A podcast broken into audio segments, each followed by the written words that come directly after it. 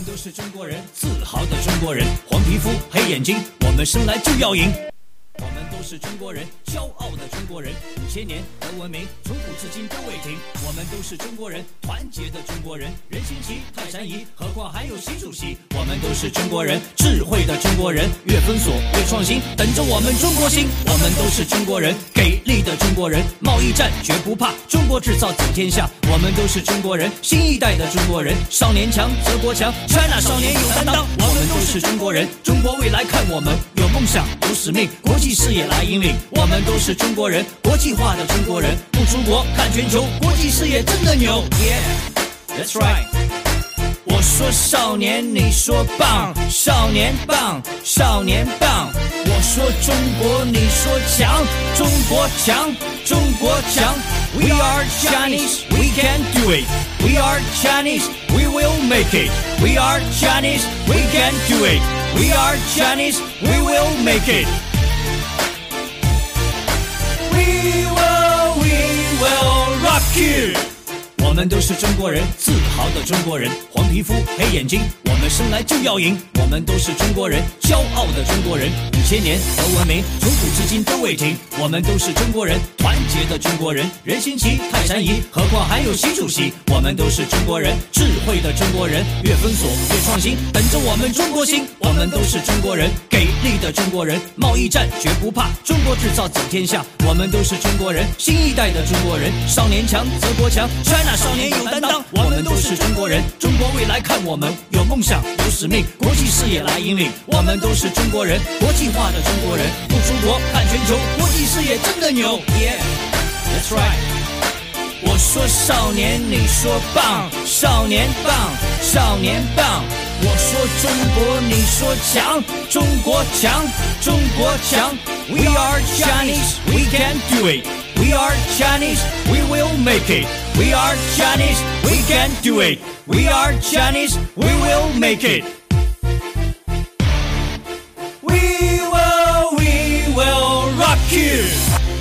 是中国人，自豪的中国人，黄皮肤黑眼睛，我们生来就要赢。我们都是中国人，骄傲的中国人，五千年的文明，从古至今都未停。我们都是中国人，团结的中国人，人心齐，泰山移，何况还有习主席。我们都是中国人，智慧的中国人，越封锁越创新，等着我们中国心。我们都是中国人，给力的中国人，贸易战绝不怕，中国制造走天下。我们都是中国人，新一代的中国人，少年强则国强，China 少年有担当。我们都是中国人，中国未来看我们，有梦想有使命，国际视野来引领。我们都是中国人，国际化的中国人，不出国看全球，国际视野真的牛。Yeah，that's right。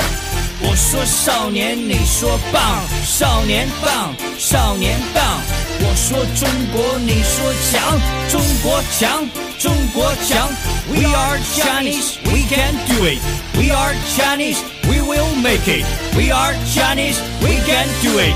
We are Chinese, we will make it. We will, we will rock you.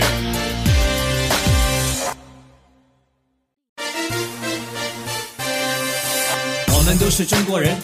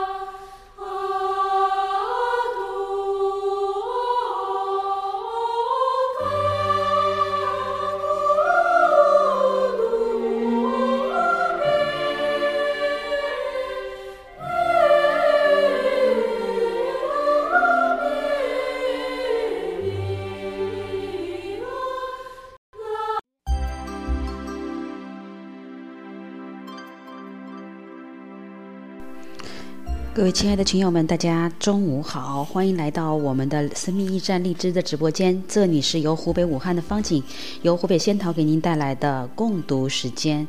今天是我们共读的第十三天，也是我们读《活出生命的意义》弗兰克尔所著的这本书的第五天。各位亲爱的朋友们，不论你是从微信，呃幺三八七幺四五三零七六，还是微博生命阅读。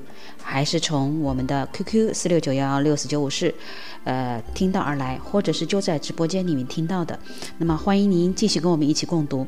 大家就一直很好奇，因为作为国家二级心理咨询师，我这一次在湖北的仙桃进行远程的心理辅导、心理援助。大家都知道，我们都宅坏了，宅在家里宅坏了，还有我们遇到了我们意想不到的很多其他的事情。你比如，包括我昨天接到的几个电话，就有两个，其中家里就是因为有人家里的人感染了这个呃病毒以后，啊老人家走掉了；也有一个呢，是因为老人家平常都有病，然后大年初一啊被当时大疫情还没有这么严重的时候，呃被查出来立刻送住院，然后十二号也。按时出院了，他自己都说到，终于感觉到了不再听到电话而心惊肉跳了。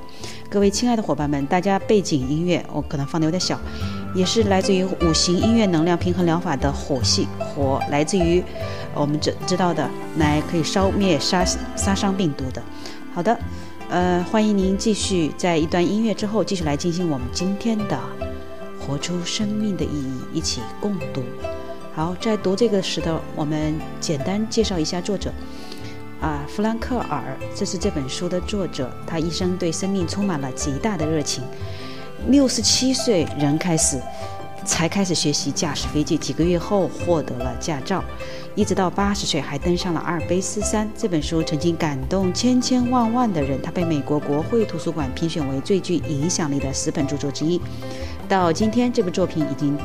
售销售高达一千二百万册，被翻译成二十四种语言。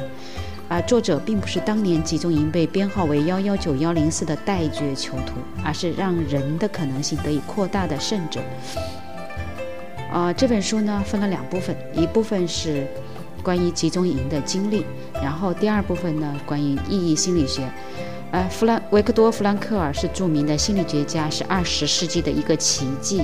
纳粹时期，作为犹太人，他的全家都被关进了奥斯维辛集中营。他的父母、妻子、哥哥全都死于毒气室中，只有他和妹妹幸存。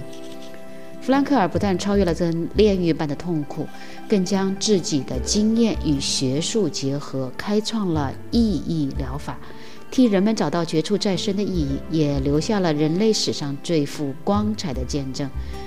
而这本书呢，啊，从集中营的斗争、恐惧的入营经历、集中营的好奇心、活下去的秘诀，逐渐变得麻木，等待死亡与享受面包。集中营中的精神生活以及艺术生活，命运感。集中营的最后一天，集中营的两极。然后，接下来是第二部分，让人活下去的不是希望，而是意义，以及他说到的意义疗法、存在之虚无，以及寻找生命的意义。呃，我们很我们很难有机会去体验集中营，但我们的精神却时常经受着集中营的煎熬。相反，有一些人进了集中营，肉体忍受着地狱般的折磨，精神却依然高贵、独立、平静。这里面一定有关于人生的秘密。好的，我们在一段音乐之后，稍后继续进行我们今天的阅读。谢谢您，我们一起共读。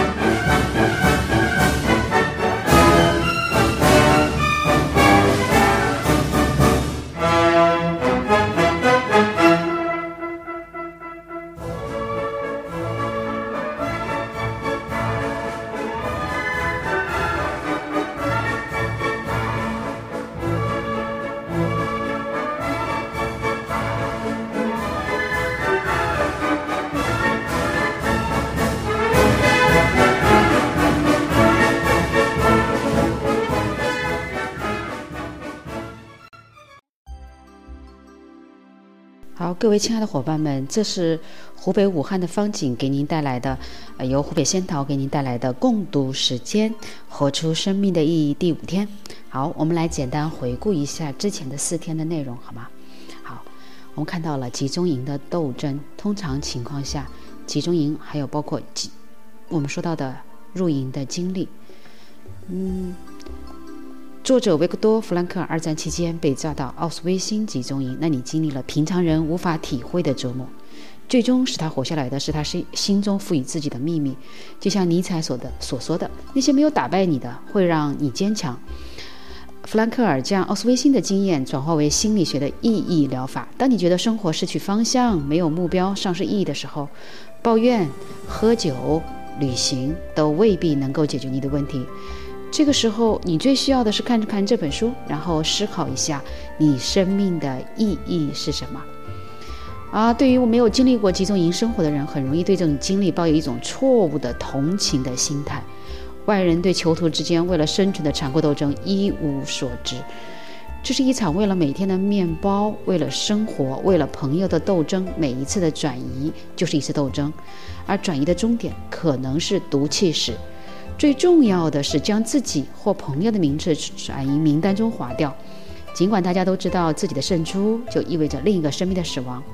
对于看守来讲，犯人只是一个编号而已。人们没有时间考虑伦理问题，每个人都只有一个想法，就是活下去，因此会尽量设法使另一个号码来取代他在名单中的位置。通常的情况下呢，只有牢头才有吸烟的权利。当我们看到。遇有吸烟时，就知道他已经失去了生活下去的勇气，而这种勇气一旦失去，就很难挽回。通常几天之后，他就会死亡。而作为他们恐怖的入营经历的时候，当看到奥斯威辛集中营站牌的时候，呃，那个拉着囚犯的火车上的所有人的心脏都几乎骤停了，这意味着死亡。嗯，而犯人们排着队从一个漫不经心的党卫军军官面前走过，那个军官用手指，随意指着左边，指指右边，指指。作者在经过他们面前的时候，努力地挺直腰杆，显得精神的样子。军官犹豫了一下，向右边指指，后来才知道，那天百分之九十的人指向了左边。他们每个人手里拿着一个香皂，走进了澡堂，那实际是焚烧室。在集中营最先开始是好奇的，因为在集中营，作者还试图保留一份科学的手稿。被老犯人老犯人斥责为狗屁，脱光衣服、剃光头发去洗澡。于是你每个人都焦虑地看着喷头。当发现喷头喷出来的是真的水时，每个人都放松了下来，相互取笑打闹。大家发现只有赤裸的身体还属于自己，这时幽默感反而滋生了起来。活下去的秘诀，几乎每个人都想过自杀。最简单的方法就是触摸电网。尽管做出自杀的决定一点也不难，但自杀没有任何意义。因而囚犯们在恐慌的第一阶段之后，就不再惧怕死亡了。几天过后，连毒气室也不怕了，因为毒气室至少可以使他们免去自杀的麻烦。甚至一位老朋友，就是比作者更早进入集中营的做。对朋友、对作者说：“如果有可能，每天刮脸，不要不论是锋利的玻璃，还是用最后一块面包换来的刮脸工具，只有如此，你才能更看起来更年轻，而且刮脸还使你脸色红润。想活下来，唯一的办法就是看上去能干活。如果你脚后跟起了水泡，走路瘸了，第二天就会被送进毒气室。然后在开始的好奇以后，逐渐变得麻木。”刚开始的囚徒不忍目睹别人被罚示众，几天或几周后，这种情况会发生变化，进入心理的反应的第二阶段。他们什么都麻木，即使是看到了一个十二岁的孩子脚趾被严重冻伤，医生用镊子拽去变黑坏死的部分，旁观者的感情也是麻木的。在这种麻木的日子中，他们等待着死亡与享受面包。呃，其中面包呢，就有两种。两派的意见，一派赞成立刻吃完，这样的好处是每天至少有一次暂时不饿的机会，而且可以防止面包被偷。另一派持不同观点，他们主张将面包分成几份。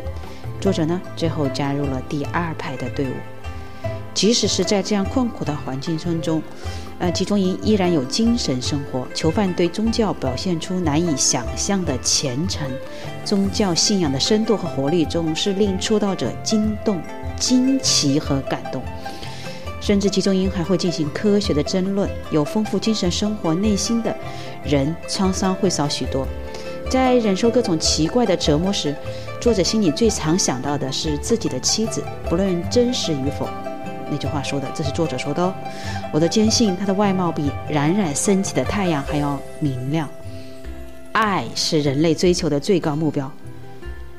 啊，拯救人类要通过爱和被爱，这是作者理解了诗歌、思想和信仰所传递的伟大秘密的真正含义。哪怕是世界上一无所有的人，只要有片刻的时间思念爱人，他就可以领悟幸福的真谛。还有精神生活里面还有艺术生活，即使他能体验以前从未体验过的艺术美和自然美。啊，因为唱过意大利咏叹调，有一个家伙甚至得到了桶底的豌豆汤。同时，幽默也是灵魂保存自我的另一件武器。啊，幽默能够使人漠视困苦，从任何境遇中超脱出来，哪怕只有几秒钟。好。命运感，嗯，这个有时候真的是命运不由自己掌控的。集中营的犯人害怕做出决定，也不敢采取任何主动的行为，这是因为他们强烈的感受到一切皆有定数，不要试图去影响命运，而应该听从命运的安排。有时候你的一瞬间做出意义，意味着生死的决断；有时在转移名单上意味着死亡；有时留下来才更容易死。犯人们更愿意让命运替他做这个决断，尤其是在决定是否逃跑的问题上。最后，集中营的最后一天的时候，人已经不多了。作者呢，接到了去埋葬三具尸体的任务。他们想趁机逃跑，可就是在准备运送第二具、第三具尸体的时候，集中营的大门被撞开，一辆涂着红十字标志的汽车缓缓驶向操场。车上卸下来不少药箱，每个人都分得了香烟，拍了照，大家感到无比的欢欣。看守们变得随和，想赢得囚徒们的好感。可就在大家感觉都自由的时候，还是有一批人被集中起来烧死了。而在这之前，作者和作者的朋友们还抱怨没有坐上那辆负责转移的卡车。对于回家的犯人来说，最重要的体验是在经受了那么多苦难之后，除了上帝，他不再畏好畏惧任何东西。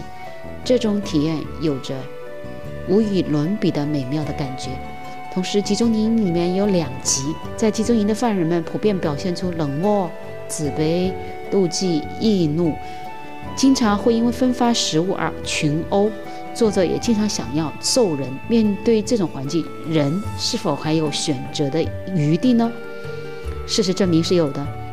我们记得走过的每一个屋子，安慰别人，把最后一块面包给了别人的人。每天，人们都会面临抉择，啊，这种人虽然不多，但足以证明有一样东西你是不能从别人手中夺走的，那就是宝贵的自由。人们一直拥有在任何环境下选择自己态度和行为方式的自由。好，甚至作者还面临目睹了一个年轻女子的死亡。嗯，这个年轻的女子告诉作者：“我感谢命运给了我这么沉重的打击。”一串冒号，一串省略号。以前的生命让我糟蹋了，我从没有认真考虑过精神完美的事情。而这位女子指着窗外说：“这棵树是我孤独中唯一的朋友。”好，我们已经对前面进行了一段分享。稍事休息一下，我们最后的分享结束以后，我们就进入今天的啊原文阅读。感谢您的收听，我们稍后继续。这您是由呃湖北的方景国家二级心理咨询师啊这一次的心理援助的嗯妇联成员之一，给您在湖北仙桃给您带来的共读时间，活出生命的意义。好，我们稍事休息。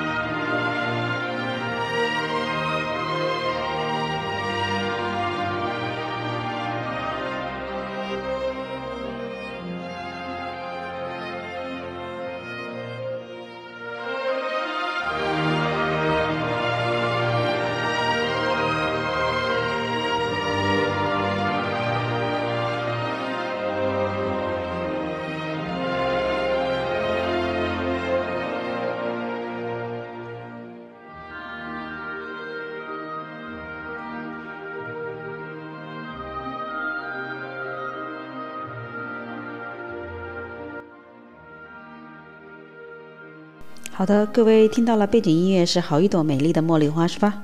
好，在这个湖北今天已经下起了大雪，这是整个冬天里面从来这开春了还下起大雪，啊，对于病毒的杀灭也是很有好处的。嗯，要知道今年整个冬天几乎是没有下雪的，所以呢，我们一起加油，呃，我们一起坚守。让我们看出我们自己生命的意义。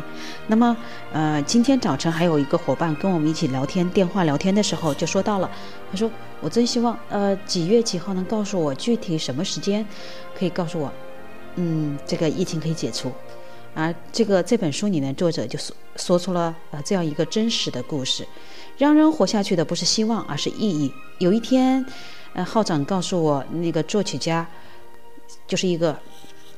叫 F 的，嗯，他是个作曲家，也是个音乐家，啊，他说，呃，他做了一个奇怪的梦，梦里有个声音告诉我，一九四五年三月三十号我们会得到解放。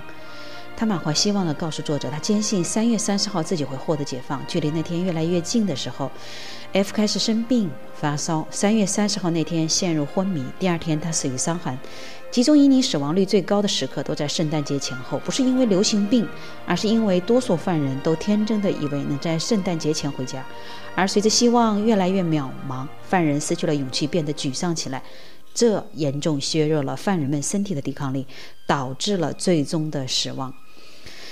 啊，要想犯人获得内在的力量，就必须让他看到未来的某个目标。尼采说过：“知道为什么而活的人便能生存。”这可以作为所有心理治疗师的座右铭。这些任务，也就是生命的意义，在每个人身上都是不同的，因此不可能把做一般的定义。如果你发现经受磨难是命中注定的，那你就把。就应当把经受磨难作为自己独特的任务，即使在经受磨难时，你也是独特的、孤独的一个人。对我们来说，生命的意义包含着从生到死受苦的一个更广阔的循环。有位狱友刚到集中营时，跟天堂达成了一个协议，以他所受的苦难拯救所爱的人免于痛苦。这对这对这个人来说，苦难和死亡是有意义的，对吗？好，我们今天已经把前面的内容做了一个。总数，不论您是刚刚进入到我们的直播间来，还是继续的，呃，已经待了好多天的，那我们今天继续我们今天的共读。好，活出生命的意义，第一部分在集中营的经历，这个我们已经读到了最后一天。啊，通过集中营所展现出来的人性最深渊的最底部，此刻你也能清楚的看出来，现在是集中营心理学的最后一部分，被释放的囚徒。被释放的犯人的心理学，在描述被释放的感受时，我们从经过几天紧张等待后，发现集中营门口挂着的白旗的那个早上说起。内心紧张不安之后，是彻底的放松。但是要说我们高兴的发了狂，就错了。那么，当时到底发生了什么呢？那一刻，犯人们拖着疲惫的身体走向集中营大门。我们胆怯地看着周围，看着彼此，疑惑不解。然后我们壮着胆子走出了集中营。这次没有人命令我们回去了，也不需要猫腰缩背躲避击打。哦不，看什么？还给我们发了香烟。一开始我们几乎不敢认他们，他们这么快就换上了文明的外衣。我们沿着通向集中营外面的路慢慢地走着。很快，我们的腿就开始疼了，像要散架似的。但我们还是蹒跚的继续走。我们想用自由人的眼睛，第一次看看集中营的周围。自由，我们不停的自言自语。这些年来，我们念到这个词无数遍了，梦里都想着自由，以至于搞不清楚它的含义了。我们并没有意识到自己已经自由了。我们不明白，自由现在就属于我们。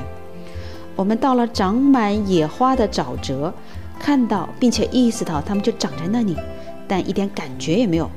当我们看到一只尾巴上长着五颜六色羽毛的山鸡时，重新有了一丝欢快的感觉，但它一闪而过，因为感觉自己还不属于这个自由的世界。晚上，我们又聚在一起，有人悄悄对另一个人说：“告诉我，你今天高兴吗？”另一个回答说：“说实话，不。”他不知道，大家都是这个感觉。我们已经丧失了感受快乐的能力，要慢慢的重新培养这种能力。从心理学角度讲，得到自解放的犯人最初的感觉叫人格解体，一切都显得不真实、不可能，像是在梦中一样。我们不能相信这是真的。在过去的几年里，我们被梦欺骗了多少回啊！我们梦到解放的一天到来了，我们获得了自由，回到家受到朋友的欢迎，被妻子拥抱，坐在桌子旁给大家讲述自己的经历，甚至告诉他们自己在梦里是如何得到解放的。然后是一声尖利的哨音，起床的哨音在耳边响起，我们自由的梦也就结束了。而现在，梦想变成了现实，但我们能真的相信吗？与精神相比。身体所受到的束缚要少一些。从最初的时刻开始，身体就充分利用了刚刚获得的自由。我们开始不停地吃，甚至半夜也要起来吃东西。人的胃口可真大呀！如果一个犯人被附近某个友好的村民邀去做客，他吃啊吃啊，然后喝咖啡，接着口无遮拦地讲话。多少年的心理压力一旦消失了，听他说话，你会觉得他是不是不得不说？他抑制不住说话的欲望。我认识一些人，他们只经受过短暂的心理压力，比如盖斯太保就问过一次，也会有类似症状。许多天后，直到有一天，不仅舌头松动了，内心的某种东西也松动了，感情才会突然冲破一直束缚着他的枷锁。解放后不久的一天，我在田野里散步，穿过繁花盛开的沼泽，一直走到临近集中营的市场。云雀在天上飞过，我能听到它们在欢快的歌唱。方圆数里内空无一人，只有空旷的野田野、寂静的天空和歌唱的云雀，一片自由的天空。我停住脚步，观察四周和天空，然后跪在地上。那一刻，我几乎忘了自己，忘了整个世界的存在。我的脑子里来来回回只有一句话，我从心底呼唤着上帝，他在自由的空间回答了我。我不记得这样跪了有多久，念到这句话有多少回，但我知道就在那一天那一刻，我的新生活开始了。我一步一步的恢复，直到再次成为人。消除在集中营最后几天那急剧的心理紧张工作过程，就是从神经紧张到心理平静，不是一帆风顺的。如果说得到解放的犯人不再需要精神的抚慰了。那是错误的。我们要认识到，一个人长期处于高度紧张的状态，一旦得到解放，反倒面临着某种危险，尤其是在巨大的心理压力忽然消失的情况下。这种危险在心理意义上就是心理的减压病，正如潜水员忽然离开潜水舱会损害他的身体健康一样，犯人从高度紧张的集中营得到解放，也可能遭受道德和精神方面的损伤。在这一心理阶段，资质比较愚钝的人不太容易摆脱集中营生活中司空见惯的残忍行为的影响。获得自由以后，他觉得自己可以随意的、轻率的运用自己的自由了。对他们来说，唯一改变的是，现在他们由被压迫者成了压迫者，他们是暴力和不公的施予者，而不是接受者。他们痛苦的经历成了为所欲为的借口。这种情况在小事中就能很清楚地看出来。有一回，我跟一个朋友穿过农田，正朝集中营方向走，忽然到了一块长着绿油油庄稼的田地。我本能的想绕开走，但他拽着我的胳膊，径直从地里穿了过去。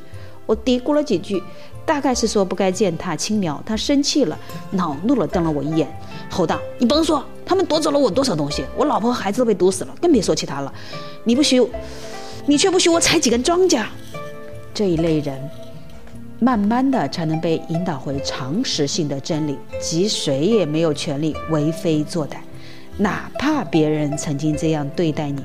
我们必须努力的让他们回归正道，否则所造成的损失远远大于几株青苗。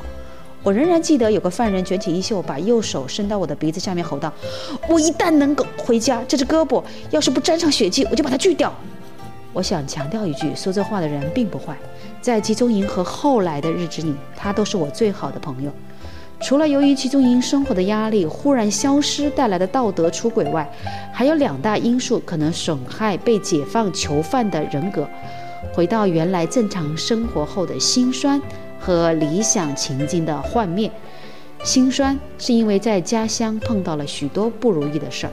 回家后，当他发现人们在许多场合遇到他时，仅仅只是耸耸肩膀，或说上几句怪话，他就会觉得难过，会问自己凭什么他要经受这一切。当他到处都听到类似的话，我们不知道还有这事儿，我们的日子也不好过，他就会问自己：他们难道就不能说点别的？幻灭的体验也不是不可能的。也是不同的，那不是因为犯人周围人的言谈，而是因为命运本身的残酷。一个男人好几年都在想自己的苦难已经达到了极限，却发现苦难还没有完，他还得经受更多、更深重的苦难。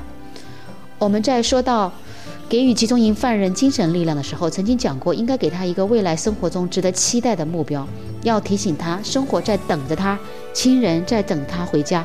但被解放以后呢？一旦犯人发现没有人在等他，他发现那个记忆中给予他力量的人已经死去，他发现梦想成真，一切并非如他所愿。当他踏上电车，奔赴多年来魂牵梦绕的家乡，正如多少次梦见的那样，摁响了故居的门铃，却发现那个该开门的人没有出现，而且永远不会出现。好，我们读到这里，稍事休息一下，稍后继续。呃，各位，您正在收听的是由湖北武汉人方景在湖北仙桃为您带来的共读时间，活出生命的意义第五天的共读。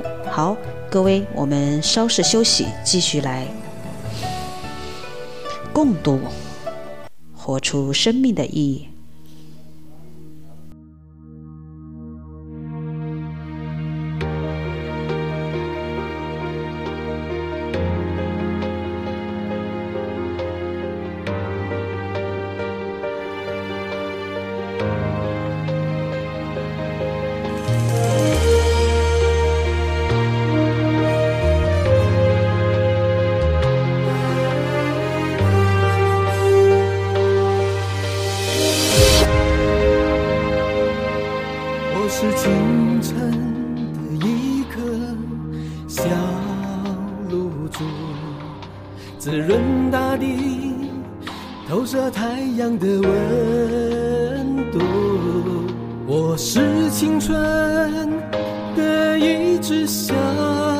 小鸟翱翔蓝天是清风托起翅膀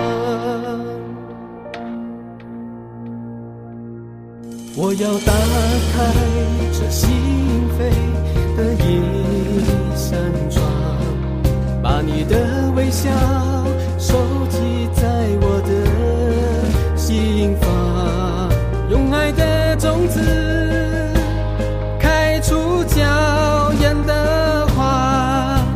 我们相聚在这最美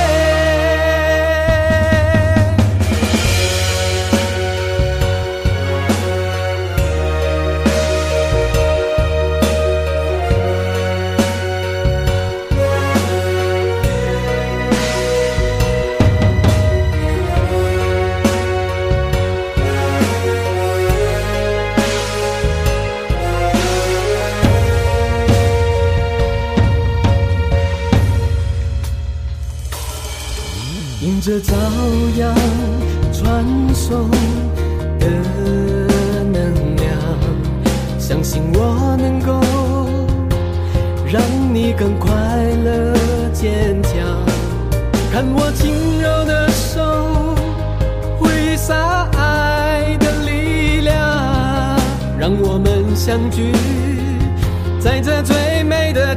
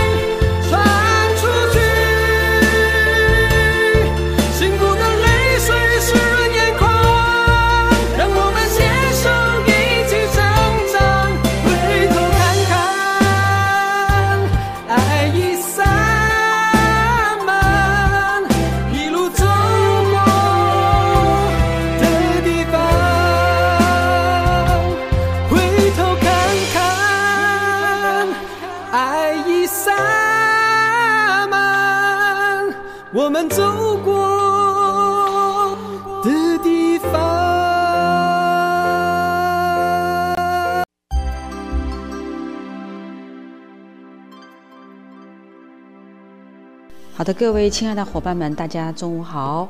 在一首梁锦麟的《把爱传出去》之后，我们继续今天的《活出生命的意义》。呃，共读的第五天，我是方景，国家二级心理咨询师，也是武汉的这支妇联，啊，我们的心理援助的啊成员之一。今天我们在我们的呃那个老家的菜地上面看到了一个小小的梅花，开出了一朵美丽的梅花。啊，你会发觉大雪纷飞的日子，梅花开出来，又在这个呃特殊的有点儿嗯特殊意义的日子里，有出梅花开出来。各位，你看到了什么呢？啊，就像我们在这本书里面读到的，作者是你必须得找出你生命的意义。各位，你生命的意义是什么呢？尼采说过：“知道为什么而活的人便能生存。”这你可以作为所有心理治疗师的座右铭。只要有可能，你就应该告诉我们的病人为什么要活下去。一个目标，就是足以增强他们战胜疾病的内在力量。看不到生活有任何意义、任何目标，因此觉得活着无味的人是可怜的。这样的人很快就会死掉。一般他们还会说：“我们对生活不再抱任何指望了。”对此，我们又该如何回应呢？我们真正需要的是在生活态度上来个根本的转变。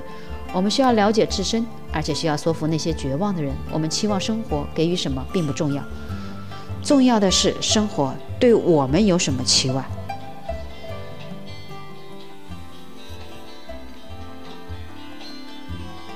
我们不应该再问生活的意义是什么，而是应该像那些每时每刻都被生活质问的人那样去思考自身。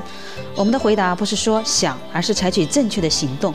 生命最终意味着承担与接受所有的挑战，完成自己应该完成的任务的这一巨大的责任。好。各位亲爱的亲们，嗯，在音乐闹钟声之后，我们继续今天的解读。读到了最后一部分，我们说到了最后一天，呃，作为囚犯，他们踏出了集中营以后，呃，真真的是，比如说，正如多少次梦见的那样，摁响了故居的门铃，却发现那个该开门的没有出现，而且永远不会出现。各位，你有泪涌的感觉吗？好，在集中营里，我们说世间任何幸福都不能补偿我们遭受的苦难。我们不是在祈求幸福，它不是给予我们勇气，并为我们的痛苦、牺牲以及死亡赋予意义的东西。但我们对于不幸仍然毫无准备。为数不少的犯人经历过这样的幻灭感，这也是他们自己最难以度过，更是心理学家最难以帮助他们度过的难关。但心理学家不应为此气馁，相反，应该更积极地迎接这一挑战。不过，对于每个真正得到解放的犯人来说，当他回首集中营的经历时，却不再理解自己是如何活下来的。当所有的事物成为美丽的梦境，真正的解放到来了。因此，当他们觉得自己集中营的全部经历仅仅是一场噩梦而已时，他们最后的解放也就到来了。对于回家的犯人来说，最重要的体验是在他们经受了那么多痛苦、苦难之后，除了上帝，他们不再畏惧任何的东西。那种体验有着无与伦比的美妙感觉。各位亲爱的亲们，你们今天读到了这里，我们的第一部分集中营的经历就已经结束了。各位，你听到了什么呢？你有什么样的感悟呢？同时，你找到了你自己生命的意义了吗？嗯，欢迎你在我们的微信幺三八七幺四五三零七六，QQ 四六九幺六四九五四，以及微博“生命阅读”里面，跟我们一起共同来探讨。当然，你也可以进到我们的直播间里来，荔枝直播 FM。M 幺零幺五九四零生命驿站在直播间里，我们每次直播还可以收到礼物哦。好，我们进入今天的第二部分，这本书的第二部分——意义疗法。读过我简短的自传故事后，人们通常要求我全面的、直接的阐明我的治疗原理。因此，在《从死亡集中营到存在主义》第一版中，我附加了关于意义疗法的简介，但看来还是不够。很多人要求我做更详细的介绍，这样一来，我就一版这一版我改改写了简介，却增加了不少内容。这个任务可不简单，要用简单的篇幅向读者介绍需要二十卷德语著作才能完成的内容，几乎是不可能。这时，我想起了一位美国医生。有一天，他来到我维也纳的办公室，问道：“大夫，你是心理分析家吗？”我当即回答：“严格说来，与其说是心理分析家，倒不如是心理治疗师。”他接着问：“那你属于哪个学派？”我说：“我自成一派，称作意义疗法。”你能否用一句话告诉我意义疗法的含义？他问：“至少告诉我心理分析跟意义疗法的区别。”好的，我说。但首先，你能否用一句话告诉我心理分析的精髓是什么？他答道。在心理分析的过程中，患者需要躺在诊疗台上，告诉你哪些有哪些难以启齿的事情。我马上回答：在意义疗法中，患者需要笔直地坐着，倾听那些有时很不中听的事情。当然，这是玩笑话，并非对意义疗法的概括。不过，我的话也有一定的道理，即与心理分析相比，我的意义疗法不那么内省和述旧、追溯旧的哦。相反，意义疗法着眼于未来。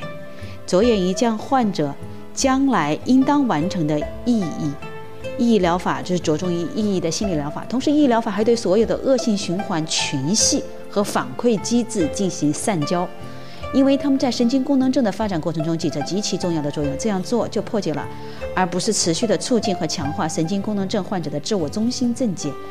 我这么说当然是过于简单的一种表述，但意义疗法的确让患者直面并重新认识生命的意义。让我解释一下我们的理论，要取意义疗法这个名字，logo 是个希腊语，指的是意义意义疗法或者某些学者所谓的心理疗法的第三个维也纳学派，着眼于人类存在的意义及对这种意义的追求。根据意义疗法，努力发现生命的意义，这是人最主要的动力。这就是为什么我用追求意义一词，而不用弗洛伊德心理分析学所强调的快乐原则。我们也可以叫它追求快乐。也不用阿德勒心理学派的追求权利或者追求优越之说。好，这一段呢，我们可以说是相对来说，我们说证明对意义疗法进行一个证明。好，名字证清楚了啊，我们不管它清不清楚。那么各位亲爱的亲们，这段话对我们自己。不管你是心理治疗师还是普通的一个人，包括我们这次在疫情隔离阶段，或者是参与疫情救助的医疗工作者，或者是学者以及志愿者，我们都要问一下：我们做这件事的意义是什么呢？好，我们第二段，人类对生命意义的追求是其主要的动机，而不是本能驱动的刺激合理化。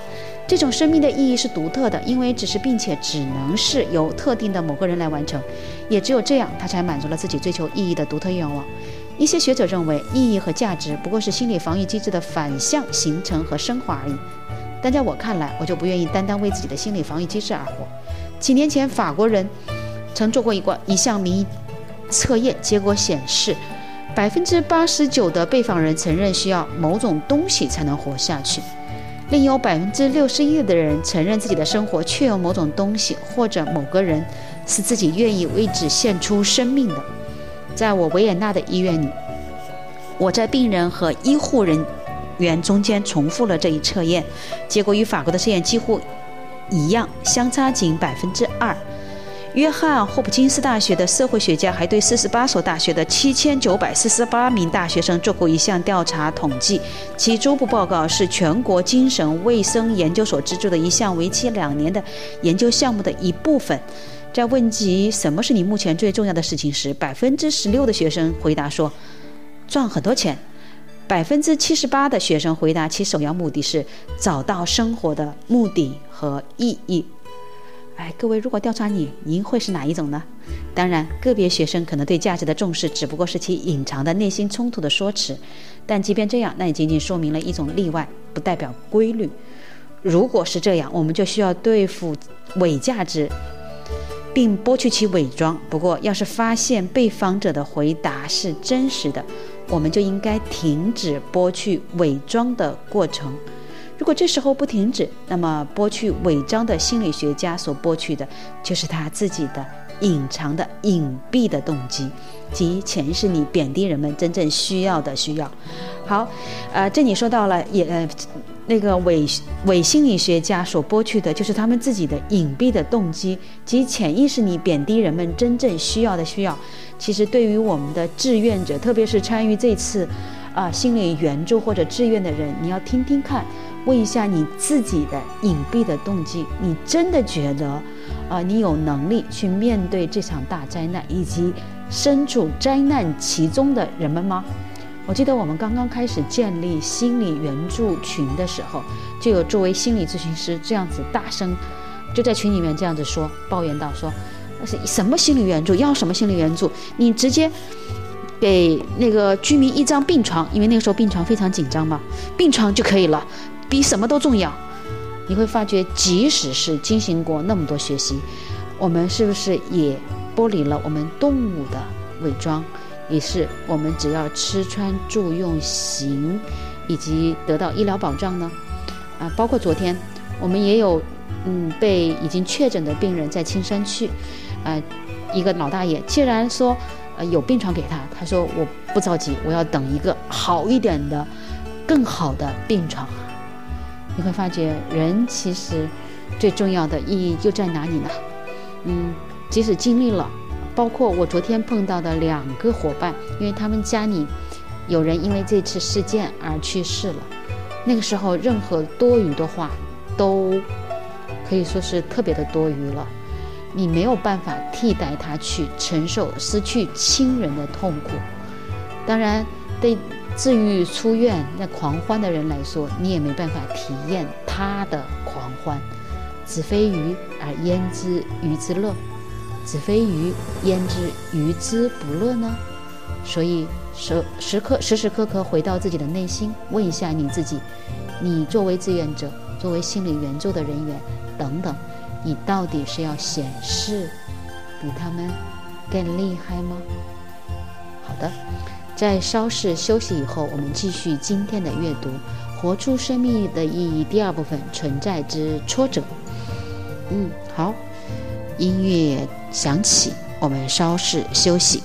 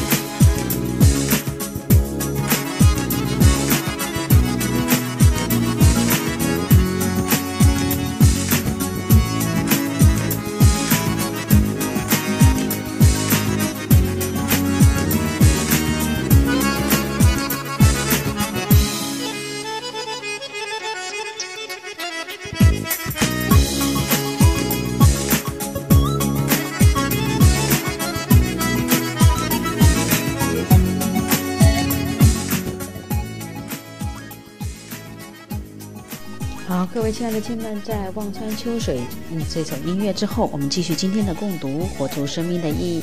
这是湖北武汉的方景，国家二级心理咨询师，在湖北仙桃为您带来的呃共读时间，荔枝 FM 幺零幺五九四零生命驿站。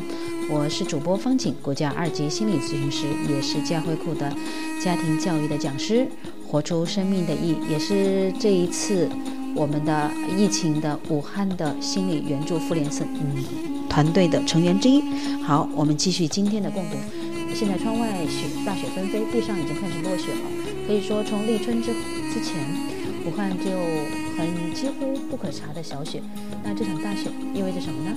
生命，我们说大雪兆丰年，也许这个是我们的转机，也未尝可知。同时，户外有一朵梅花。稍后，我们我们的菜地里面有一朵梅花。稍后，我把这个梅花发发到我们的直播间里面，给各位伙伴们来欣赏一下。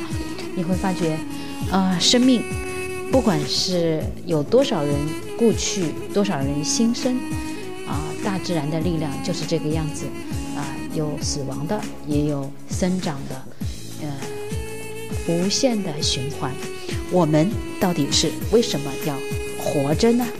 这个非常隔离的时期，我们一起来找出活出生命的意义。啊，相比集中营的隔离，我们已经是呃意义，我们的幸福指数不止一点点了。那我们就一起来听听作者活出生命的意义，他怎么从集中营的这些东西里面找出他自己的生命意义。并且在六十七岁还开始学习驾驶飞机，几个月后获得驾照，在八十岁还登上了阿尔卑斯山呢。嗯，你想要这样的人生吗？我们一起来进入今天的共读，活出生命的意义存在着挫折。人对意义的追求也会遇到挫折，这就是意义疗法所谓的存在之挫折。存在有三种，一词有三种含义：一、存在本身；二、存在的意义；三、个体存在着意义的。对存在着意义的追求，存在着挫折也会导致神经功能症。这是意义疗法中专门针对人的情况而设计的概念。而神经功能症的呃意愿性神经性功能症呢，发生不是由于欲望与本能的冲突，而是由于存在的本身出现了问题。其中，追求意义过程遇到挫折是一个很重要的原因。就比如我们今天。我们遇到了，我们想我们的生活更好，可是因为这场疫情，我们都会发觉，我们在追求意义的过程中，其实是突然一下子停下来。我们到底以前我们所过的生活，真的是完完全全是我们想要的，或者是我们想要追寻的意义的吗？好，继续今天我们的学习。显而易见，治疗易源性神经功能症最适当、最有效的办法，不是一般意义上的心理疗法，而是意义疗法。只有意义疗法能够突出人特有的意识。举个例子，一位美国高级外交官到我维在维也纳的诊所，想继续做心理分析治疗。他是五年前开始跟纽约某位心理分析师进行这种治疗的。首先，我问他，为什么五年前开始做这种治疗？为什么觉得自己需要这种治疗？实际情况是，这位患者不满意自己的职业，觉得自己跟美国的外交政策不合拍。他的心理分析师一遍又一遍告诉他。他应该跟自己的父亲父亲和解，因为美国政府以及他的上司就是他父亲的象征。因此，他对工作的不满是由于他潜意识里对父亲的仇恨。在持续五年的心理分析治疗过程中，心理分析师不断地敦促他接受这样的解释，最后他就只能看到象征之树，而看不到实际之灵了。通过几次谈话，我发现他追求意义的努力遇到了职业方面的挫折，他希望干别的行当。虽然目前没有任何放弃外交官这种职业的理由，但他还是离开了外交部，选择了其他职业，结果非常好。他对新职业非常满意，距今已经五年多了。我不相信这位外交官是神经功能症患者，也不觉得他应该接受心理分析治疗，甚至不认为他需要采取意义疗法。道理很简单，他压根儿就不是病人。并非所有的冲突都是神经功能症性质的，一定程度的冲突是正常的、健康的。同样，苦难也不总是病理现象，苦难非但不是神经功能症的症状，反而可能是个人进步的表现。如果苦难是由于存在着挫折引致，就更是如此。我坚决否认人对其存在意义的追求是源于或者会导致任何疾病。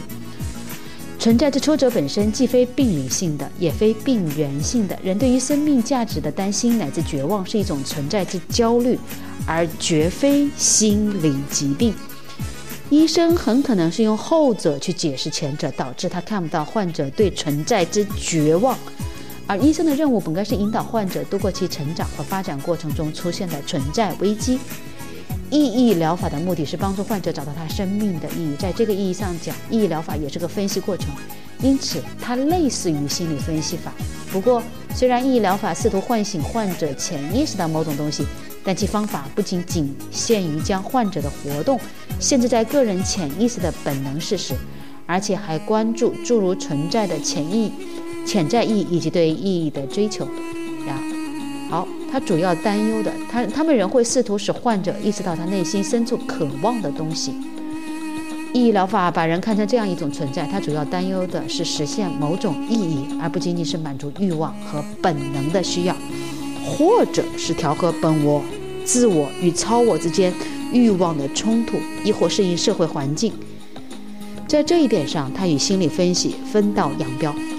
啊，可以跟各位这么说吧，这个心理分析呢，呃，我的心理咨询的流派是人本主义之下的超个人心理学，其实也不是分析心理分析的流派。可是我们要知道，它来源于心理咨询、心理分析，所以我们需要稍微了解一下。各位，如果你是普通的啊作者听众，那么你听听就好了，知道一下。如果你是一个啊专业的心理咨询师或者心理学爱好者，那可以去稍微了解一下，好吗？关于这方面，大家可以跟呃在直播间或者是我们的微信幺三八七幺四五三零七六和微博生命阅读以及 QQ 四六九幺六四九五四，我们一起共同来探讨，好吧？嗯，我们继续。心理动力，人对意义的追求会导致内心的紧张，而非平衡。就我个人而言，呃，我在被关押在奥斯维辛集中营时，一部待出版的手稿被他们没收了。重写这本书的渴望的确有助于我战胜集中营严酷的环境。比如在巴伐利亚集中营时，我得了伤寒热，却在碎纸片上记了许多笔记。希望如果有幸活到解放那一天，这些笔记会帮助我重写那本书。我确信，在巴伐利亚集中营那漆黑的监狱里，重写那部被没收的书，这有助于避免可能发生的心血管衰弱的啊衰竭的危险。因此，我们可以看到，精神健康有赖于一定程度的紧张。即已完成的和有待完成的任务之间的紧张，或者是当下状态与理想状态的差距。当然，这种紧张是因人而异的，呃，这是人固有的，也是精神健康所必不可少的。好，各位亲爱的亲们，你们听到了吗？有些紧张是人精神健康所必不可少的。所以，如果你在隔离期间已经每天只会刷剧啊睡觉的话，那么。真的可以慢慢的起来看一看，怎么让你追求生命的意义？怎么让你生命开始稍微紧张一下喽？好，我们继续来读。因此，我们应毫不犹豫的以患者有待完成的潜在意义去激励他，只有这样，我们才能唤醒他内心潜在的追求意义的意志。我认为某些精神卫生学所主张人最需要的是平衡，这种说法是错误的。人际人实际需要的不是没有紧张的状态，而是为追求某个自由选择的、有价值的目标而付出的努力和奋斗。好，我们再读一遍这句话。这句话呢，看看会不会触动到您身体和灵魂的深处。啊，人实际需要的不是没有紧张的状态。而是为追求某个自由选择的有价值的目标而付出的努力和奋斗。好，各位，你们听到了什么？他需要的不是不问代价的消除紧张，而是有某个有待他去完成的潜在意义的召唤。人所需要的不是内稳定，而是我所谓的精神动力，也就是存在于动力处于一个紧张的极化区。其中一级代表有待完成的意义，另一级代表意义所期待的主体。我们不应该认为这只有在正常情况下才是正确的。它对患有神经功能症的个体来说，更为有效。建筑师要想加固常年失修的拱顶，就得加大拱顶上面的负重，以及使各部分更紧密地结合在一起。同理，治疗师想要促进患者的心理健康，也不应当忌讳让患者重新关注生活目标，以使他内心产生相当程度的紧张。让我我已阐述了让患者重新关注生活意义在治疗上的良好效果。许多患者抱怨生活完全没有意义，他们内心是空虚的困扰。我们把这种症状称在称作为存在之虚无。好，各位亲爱的亲们，你们有存在之虚无吗？好，我们稍事休息，呃，就可以结束了我们今天的共读。共读的时间，我们现在为各位带来的是湖北武汉的方景在湖北仙桃为您带来的，呃，隔离期间我们一起共读书的第二本书《活出生命的意义》的第五天。我是国家二级心理咨询师，也是。呃，这次心理援助计划的呃个体参与者，在这里，不管你是因为隔离，或者是隔离解除后的任何状况，欢迎您跟我们联系，呃，我们一起共同来商议。也欢迎您在我们的微信幺三八七一四五三零七六和微博生命阅读以及 QQ 四六九幺六四九五四，跟我们一起共同来探讨你的生命的意义。你生活的不确定感和紧张感，以及我们认为的失衡，我们在这里，我们电话这一头，手机的那一头，与你共同相伴聆听。感谢各位，我们这本书明天进入我们共读的第六天，也欢迎您在微信、微博和 QQ 里面跟我们共同探讨，您更想读下面的一本书的书名是什么，好吗？好，感谢各位的聆听。我们在一首茉莉花的音乐声中结束我们今天的阅读，谢谢您。